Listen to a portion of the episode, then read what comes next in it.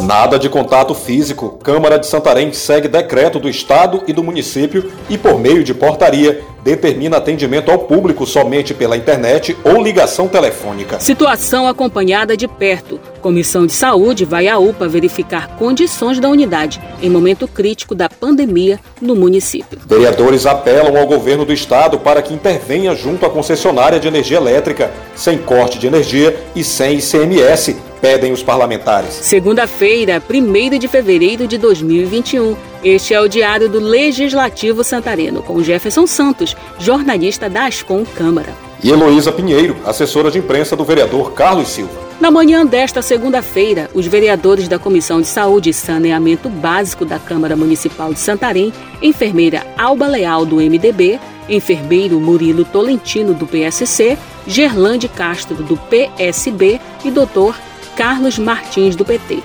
Estiveram na unidade de pronto atendimento 24 horas. A comissão foi acompanhar de perto como está o funcionamento da unidade, que atende somente pacientes acometidos pela Covid-19. Os parlamentares foram recebidos pela coordenadora da UPA 24 horas, Dilcineia Portela, explicou os protocolos adotados para atendimento aos pacientes que chegam ao local. Durante a visita, os parlamentares vistoriaram as dependências da unidade e conversaram com pacientes e colaboradores. E o Poder Legislativo de Santarém suspendeu o atendimento presencial nas dependências da Casa de Leis por meio da Portaria 006 de 2021 baixada no domingo, 31 de janeiro. A medida acompanha o Decreto Municipal 595-2021, também deste dia, que determina lockdown restringindo a locomoção das pessoas, no intuito de combater a proliferação do novo coronavírus em Santarém. De acordo com o presidente da Câmara, Ronan Liberal Júnior, do MDB, no período de vigência do decreto do Poder Executivo, o expediente na Câmara será apenas interno, sendo restrito ao horário de 8 às 12 horas da manhã.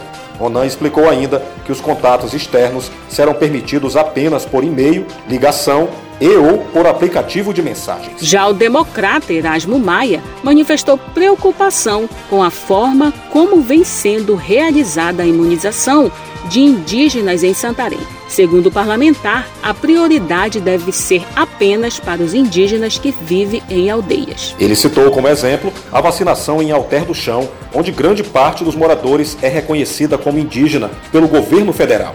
Mas os critérios de prioridade não estariam adequados pois para o vereador, além de não viverem em aldeia, jovens estariam sendo vacinados em detrimento de idosos que vivem na vila balneária, mas não são identificados como indígenas. O vereador do PT, Dr. Carlos Martins, pede que o governo do estado prorrogue o programa Renda Pará, devido ao lockdown, por mais dois meses, na região em que foi declarada a bandeira preta para o contágio pelo novo coronavírus, inclusive com os casos da nova cepa do vírus. Carlos Silva, do PSC, e o tucano JK do Povão também reivindicaram intervenção do Estado na economia da população que vive nessa região. Os parlamentares solicitaram que o Poder Executivo Estadual interceda junto à Equatorial Energia para que o ICMS não seja cobrado e o corte de energia não ocorra por pelo menos três meses. Você quer saber mais sobre as novidades parlamentares do Legislativo Santareno? Acesse o nosso site